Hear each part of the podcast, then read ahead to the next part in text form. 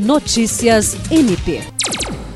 O Ministério Público do Estado do Acre, por meio do Comitê de Implantação da nova Lei de Licitações e Contratos, realizou nesta quinta-feira a primeira reunião para tratar sobre a condução dos trabalhos da nova gestão da Procuradoria-Geral de Justiça.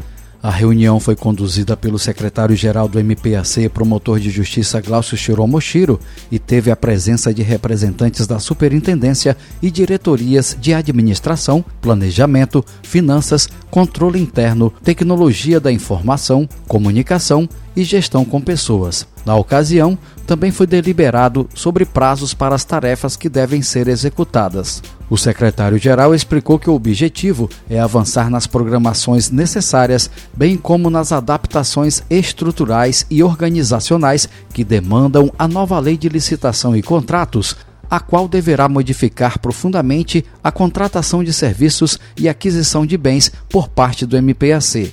Jean Oliveira, para a Agência de Notícias do Ministério Público do Estado do Acre.